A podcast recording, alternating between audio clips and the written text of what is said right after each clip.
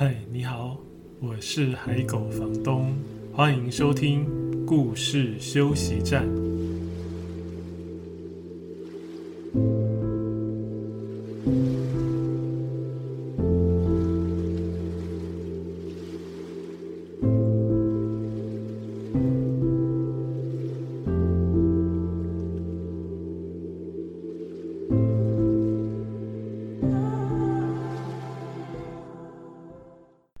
在收听的是故事休息站 Podcast 节目。呃，最近好吗？最近好热，对不对？你也觉得很热吗？感觉今年的七八月应该是夏天最热的时候，但是七八月好像还好。可是九月快要入秋之后。感觉反而好像更热诶，我觉得出门走在路上好像都有要融化的感觉。你会这样吗？小朋友也都顺利回到学校上课了吗？最近虽然好像还有一点疫情的波动，但是应该都回到学校上课了吧？回到学校上课有没有很久违的期待呢？还是已经习惯待在家里？家长看到孩子去上课是会担心吗？还是好开心哦？终于家里安静一点。或者是开心跟担心都有呢？这么长一阵子以来，一整天如果要上班或上课，都要戴着口罩，对不对？这样感觉很辛苦吧？尤其这么热的天气，一整天要戴口罩，真的很不容易，对不对？大家有没有发现，我今天节目一开始问了非常多的问题，一连串的问问题，有发现吗？嗯，本来就会跟大家打个招呼啦，但是今天特别安排了这么多问题，是我真的事前先尽量想很多哈，因为我这一阵子，呃，其实应该是一直以来都有听到朋友说，听节目的时候，如果我有问问题啊，就会好像在听节目的那一端会忍不住就真的会开口回答，好像好像说话的我就是我了哈，我就在你们旁边问问题，你们会不自觉的回答这样，而且是。有声音的回答出来，回答出声音，甚至我之前曾经开玩笑的请大家作答要举手，听说真的有人会举手，诶，怎么会这么可爱呢？所以我想，这么多可爱的大家会在听节目的时候真的回答我的问题，我就尽量的问问题，看看大家是不是边回答边觉得有点不对劲呢？但是那些想要跟大家问候的心意是真的哈，不是。不是刻意安排，然后不在意的。希望大家过得都好。那今天要讲的故事都跟某一种动物有关，先让大家猜猜看好了。如果你还没有看到节目的叙述，或者你还没有从脸书社团那边看到今天会介绍的书，那我想要问大家一个问题，是认真的问问题，不是故意要让大家开口说话。大家在看故事的时候，如果你想到一个角色，他是很狡猾的角色，你会想到什么动物？想想看，你会想到什么动物？它是很狡猾的呢？哦，想到了吗？那我要说了，我猜，我猜啊，我猜各位心里想到的应该是狐狸吧？对不对？是不是狐狸呢？呃，想到故事里面的角色，如果是。性格很狡猾的话，好像很多人都会想到狐狸耶。到底是怎么开始的呢？有一些说法，比如说可能是呃猎人打猎的时候，狐狸即使没有被打到，但是它会装死或装受伤啊，等人失去戒心的时候，它再逃走。或者以前像《伊索寓言》啊，或是一些童话里面讲到的狐狸，好像都会欺骗其他的动物，所以渐渐的大家就觉得狐狸好像很狡猾，或者是狐狸的面相。有什么问题吗？可能眼睛细细长长的，看起来像那个哆啦 A 梦啊，小叮当。以前我们叫小叮当里面的那个小夫 那样的眼睛，看起来就好像心怀不轨，有很多奇奇怪怪不好的想法的感觉。但是狐狸其实很可爱，我我其实是蛮喜欢狐狸的。那到底狐狸为什么这么冤枉呢？真的有很多故事里面的狐狸都被塑造成这样的感觉。不过当然也有很多故事里的狐狸还是很温暖的了哈。今天会想要跟大家讲狐狸的绘本啊，狐狸的故事主要是我前一阵子读了一本小说，这是美国的小说家乔治桑德斯写的小说，叫《狐狸小巴》。嗯，你可以把它看成是青少年儿童小说，也许也可以，因为 George Sanders，他也写过童书啊啊，但是他多数还是以一般的文学小说为主，比如说前年、大前年、前年二零一九年在台湾出版的《林肯在中英》就是一本长篇小说。那他之前也写过短篇小说，《狐狸小巴》这一本书很轻薄短小，嗯，文字不多，然后也薄薄小小本的。所以感觉看起来啊，文字也很浅白，因为是呃里面的文字算是这个狐狸小巴这只主角狐狸写给人类的一封信，所以你可以想象，他不太会用很艰深的词汇嘛，因为他是呃学会人类化的狐狸哈，所以他用的词汇也很简单，所以小朋友也许看这本书也会觉得很容易看懂。不过这本书很特别的是，我一翻开它，一开始我不知道这本书在讲什么主题，然后一翻开发现，嗯，错字好多，而且多到让人觉得有一点太夸张的程度。可以想见，它绝对不可能是编辑的过程，呃，编辑没有看到这些错字。如果真的是不小心没有校对到，那就真的是太夸张。夸张到了什么程度呢？因为他是故意写错字嘛，就是这只狐狸才刚学会人类的话，学会人类的文字不久，所以他用的字当然不精准了，常常会用了错别字。中文版的第一页我数了一下，如果没数错的话是七十九个字。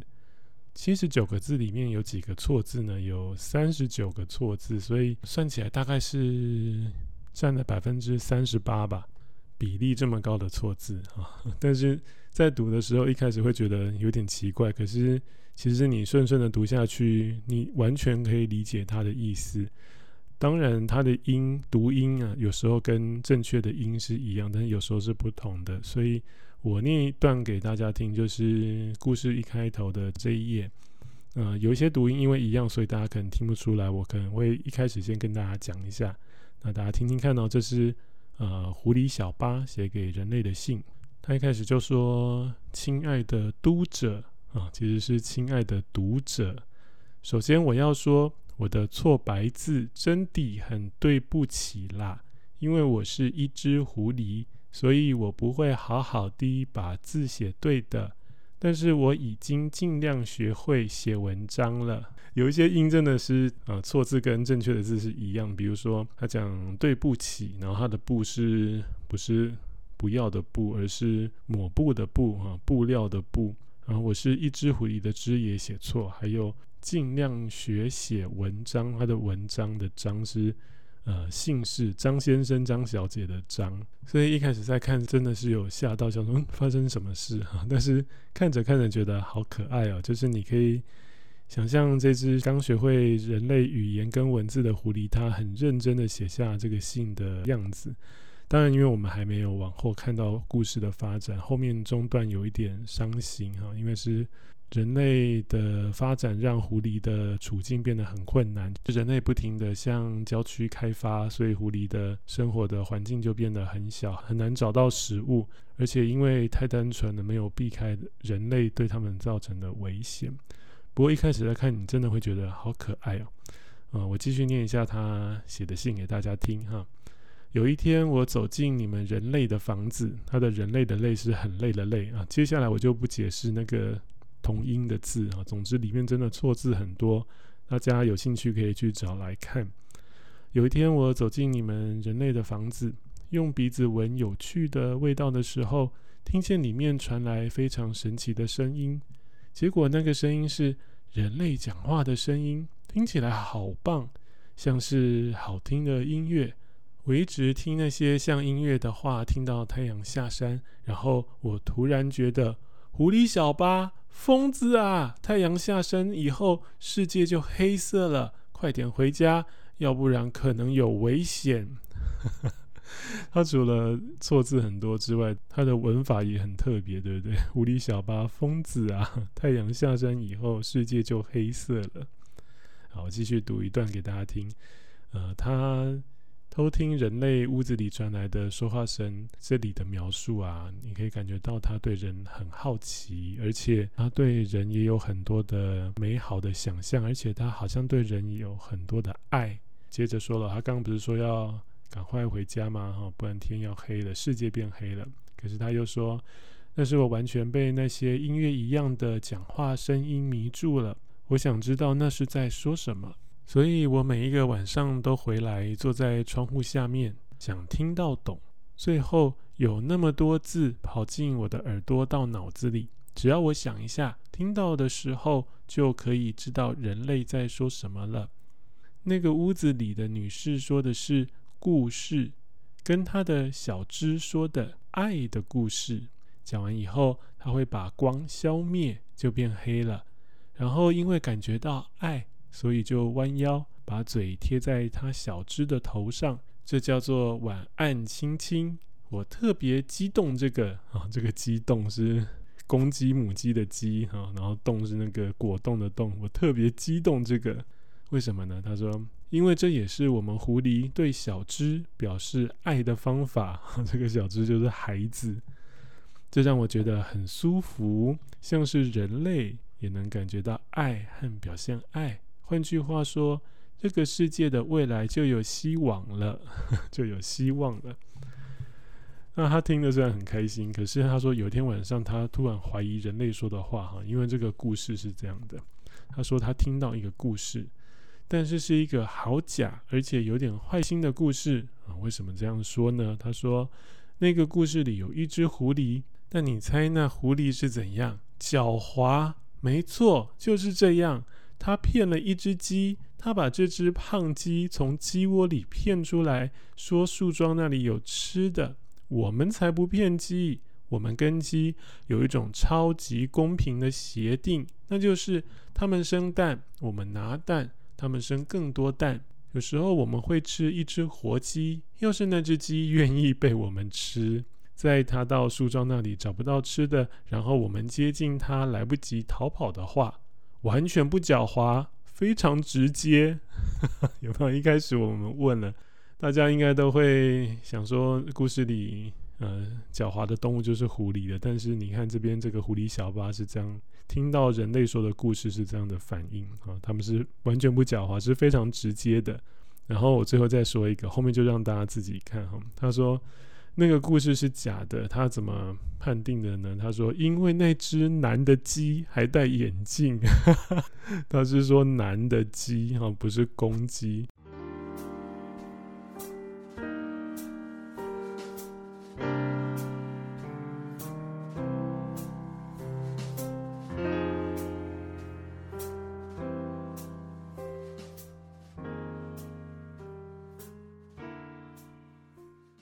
这个狐狸小巴说，他知道的鸡啊，他认识的鸡都是不戴眼镜的呢。哈，他说，我不觉得这是因为所有的鸡都看得很清楚，我觉得是因为鸡根本不知道自己看不清楚。因为虽然我非常非常尊敬鸡啦，特别喜欢他们的蛋，但是他们嗯、可能不是很聪明啦。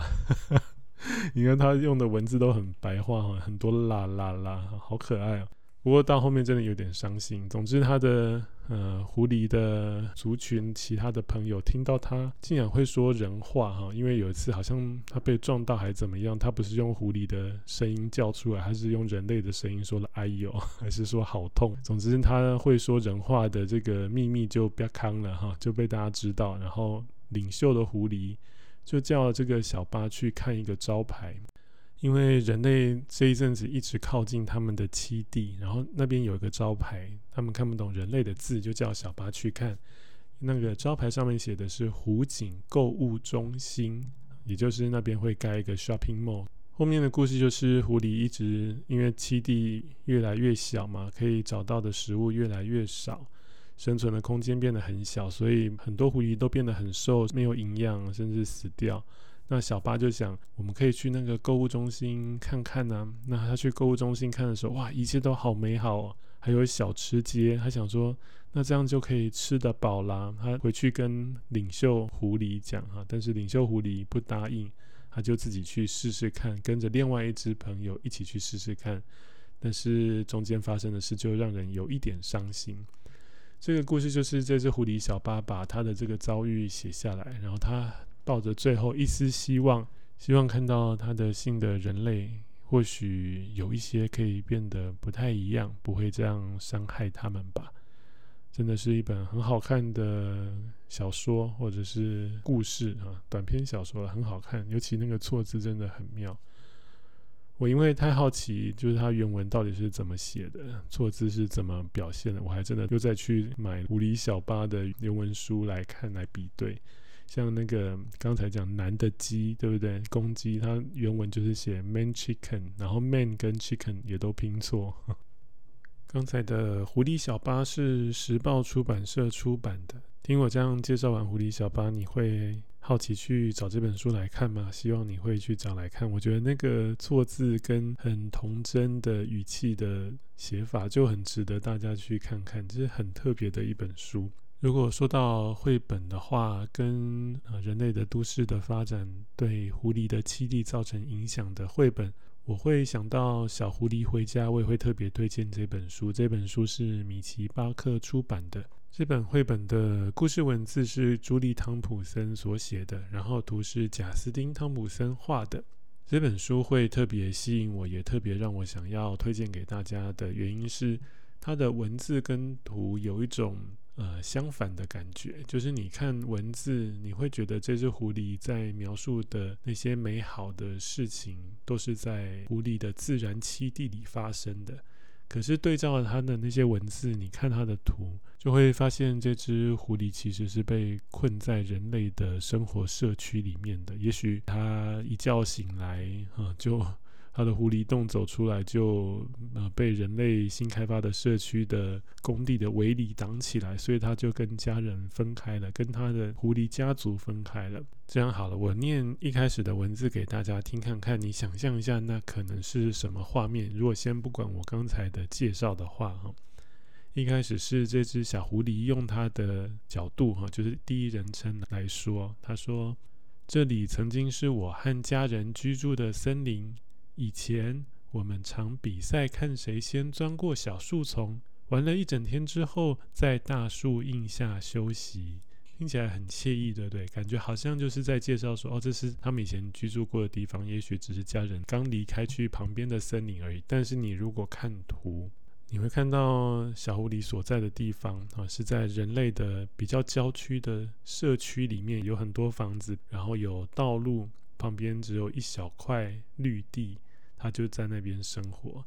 然后在画面的前方有铁围篱，写着禁止进入，就是把自然的地方啊跟人类新开发的社区隔开来。所以可见小狐狸是意外的被困在了这边。然后接着每一眼就会看到这只小狐狸，它是在人类生活的社区里面，其实很危险的求生存。但是文字都是在写它的回忆。然后那些回忆的文字又跟图画里的某些场景去有点连结跟对比，比如说，他说夏天时，每当爸妈外出打猎，我们小孩就会在河里玩水抓青蛙，我妹妹总是抓的最多。听这个回忆，感觉应该就是他们会在大自然的河水里面玩的图，但是实际上这本绘本的这一页的画面是小狐狸在。呃，人造的河堤旁边很陡坡哈，那个河堤都很陡，对不对？然后试着想要到水里面去抓鱼，然后看着水面里脏脏的水面里的自己，想象着过去他们在自然的河里打猎、玩水、抓青蛙的那个快乐的回忆。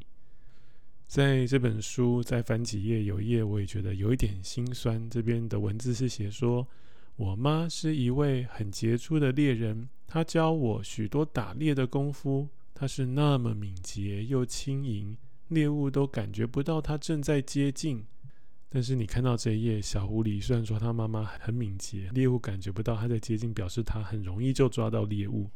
可是实际上，这个画面，小狐狸在人类生活的社区旁边的一小块水洼，他要试着去扑向那只白鹭鸶。可是那只白鹭鸶早就飞走了，它根本抓不到它。这只小狐狸没有像它的妈妈是这么厉害的猎人，所以你就知道它在这边生活很不容易，因为它还没有学会那些狐狸需要知道怎么生存的记忆，就被困在这个人类社区，要想办法自己生存下去。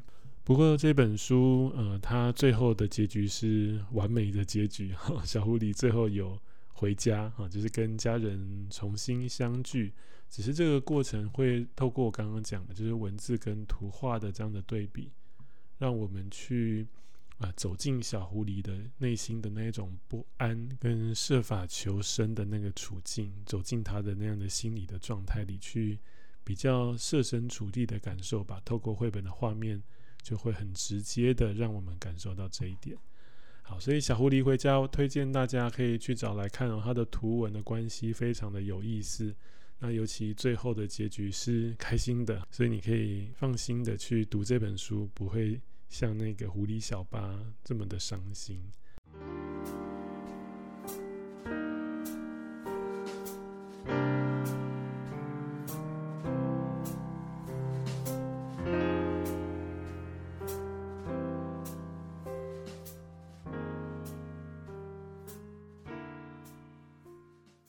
自己在读狐狸小巴的故事的时候，其实我一直想到另外一个很经典的日本童话故事，新美南吉写的童话故事叫《小狐狸买手套》。小狐狸买手套也有绘本的版本哦，它是黑井健画的。黑井健这个画家也是日本算是很前辈级的画家。那他有一本书在台湾，其实在日本也都卖得很好了。那本书叫《谢谢你来当我的宝贝》。黑井健的画很有那种温暖轻盈的童话风格，但是又不是那种过于浪漫的。他《小狐狸买手套》这一本绘本版，台湾其实没有出版，但是有简体字的版本，中国那边有出版。所以如果懂日文的话，当然可以买日文版，那或者你可以买简体中文版的《小狐狸买手套》，我觉得这本的质感也还不错。小狐狸卖手套为什么会在那个读狐狸小八的时候一直联想到这本书或者这个故事呢？因为里面的这个小狐狸，它其实也是对人类非常的信任啊，但是它是好傻好天真，还没有遇到危险，然后好幸运，所以它对人类呃还可以一直保持信任。这个故事很可爱。他是在讲冬天的时候啊，小狐狸在玩雪，然后就觉得脚掌好冷哦，他就跟妈妈说：“我的手好冷哦。”妈妈就想说带他去人类的世界、人类的村庄里面去买手套给他戴。但是妈妈还没到村庄，到那个村庄外看到村子人类的灯光亮亮，他就吓得腿软，不敢走进去。因为妈妈以前一定知道人类多么的可怕，对不对？好，所以。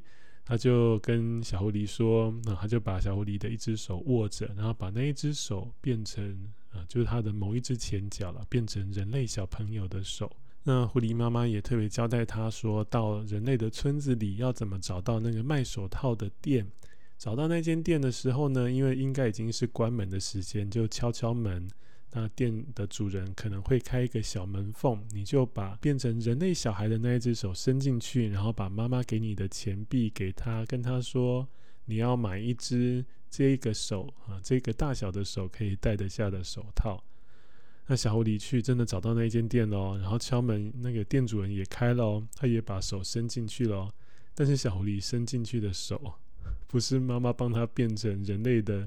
小孩的手的那一只，他 伸进去的是狐狸的爪子。还好那个老板没有打算抓狐狸，那小狐狸就离开的时候就一边走一边想说：“嗯，妈妈说人是很可怕的东西，但是一点都不可怕呀。”因为他想人类看到他真正的手也没有对他怎么样啊，所以小狐狸就很好奇的想说。人到底是什么样子？当他经过一户人家的窗户外面的时候，他就听到里面传来人说话的声音，然后他就靠过去听，有没有很像那个狐狸小巴一开始的那个感觉？这只小狐狸听到人类的声音，他想：哇，好温暖哦，好动听哦，而且是很柔和、很温柔的声音诶，因为那个声音是人类的妈妈在哄小孩睡觉，所以。妈妈哄他睡觉，唱催眠曲，当然就是很温柔的感觉啊。小狐狸后来跑回妈妈的身边了，妈妈都快要着急死了，想说怎么去了这么久还没回来，因为他不知道小狐狸还跑到人类家的外面去听人家说话，唱催眠曲嘛哈。所以小狐狸就跟妈妈说发生了什么事，然后妈妈看小狐狸高兴成这样，心里也想，嗯，人类真的有这么好吗？故事就到这边结束。那如果各位对这个故事很好奇，其实它也有故事集，是有繁体中文版的，是信谊出版社有出版新美南集的故事集，就叫做《小狐狸买手套》，里面有很多篇新美南集写的童话哦，其中就有一篇就是《小狐狸买手套》。那新美南吉是日本很重要的儿童文学作家啊，他跟宫泽贤治啊，就是写《银河铁道列车》的那个作者地位是相同的哈，是齐名的作者。今天的这些故事大家还喜欢吗？当然，我不是说不可以把狐狸写得很狡猾哈，因为就像人类一样嘛，有好的人，也有。没那么好的人，或者是所谓的好人，也有动坏念头的时候，或是所谓的坏人，也有善良的时候吧。所以没有那么绝对。那狐狸当然也有善良的狐狸、纯真的狐狸跟狡猾的狐狸。那狡猾的狐狸有一本很好玩的书，叫《母鸡罗斯去散步》，也很经典的书了。这本书里面文字完全没讲到狐狸啊，但是在散步的母鸡后面一直都跟着一只想要吃掉它的狐狸，但是那只狐狸都每一次都很倒霉哈。那母鸡安全的回到家，这本书也很好玩，大家也可以去找来看，也是信谊出版还是上谊出版？母鸡罗斯去散步。那另外有一本是数字书，这本书蛮新的，叫《一只狐狸》。非常好玩哦！整本书就是在讲狐狸要在晚上偷偷去抓鸡来吃，就好像刚才那个狐狸小巴听到的故事差不多吧？哈，但是这个故事里面呢，没有任何一只狐狸跟任何一只鸡受伤哈，但是他写的很好玩，用有点惊险，但是又很幽默的方式来教数字一到十啊，跟一百啊，非常有趣的一本书哦，叫《一只狐狸》，是东方出版社出版的，都推荐给大家。同样是东方出版社出版的绘本，这个月有一本新书是台湾的创作者陈彦霖出版的《狐狸与树》。这本书里面的狐狸很可爱哦，它其实就是一般狐狸的样子，但是陈彦霖笔下的角色，我觉得都有一种圆润的感觉。然后这只狐狸是很倔强的狐狸，这么说可能有一点用人类的观点去看它，应该是说。它是为了求生存，然后非常谨慎小心的狐狸哈，这样说可能公平一点。然后这只狐狸到一棵树旁边的时候，那棵树很想要跟它做朋友，但是这只狐狸呢，都会去攻击那棵树，踢它、抓它哈，抓伤它的树皮。那棵树非常想跟它做朋友，然后树就跟狐狸说：“如果有一天我变得又红又白，就跟你一样，你是不是就愿意跟我做朋友？”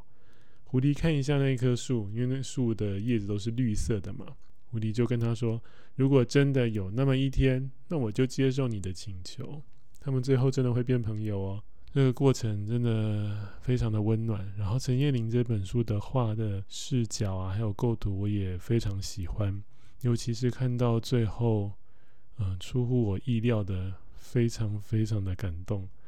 很推荐大家去找这本《狐狸与树》啊，很新的绘本哦，前几天才刚刚出版的。这就是今天跟大家推荐的很多很多狐狸的书，就从乔治·桑德斯的《狐狸小巴》这本小说开始的。如果你喜欢今天的节目，欢迎分享给可能有兴趣的朋友。如果你是透过 Apple Podcast 收听，也欢迎留下评语，还有星星评鉴。如果有更多建议或是想要跟我说的话，也可以加入脸书社团“故事休息站”，在上面留言告诉我。另外，也欢迎追踪海狗房东的脸书专业，还有 Instagram，只要输入“海狗房东”就可以找到。在这些版面上，我会另外推荐分享更多好听的故事，还有绘本作品。在这一集的故事休息站节目里面你有得到一点点休息的感觉吗？谢谢你今天的收听我们下一集再见。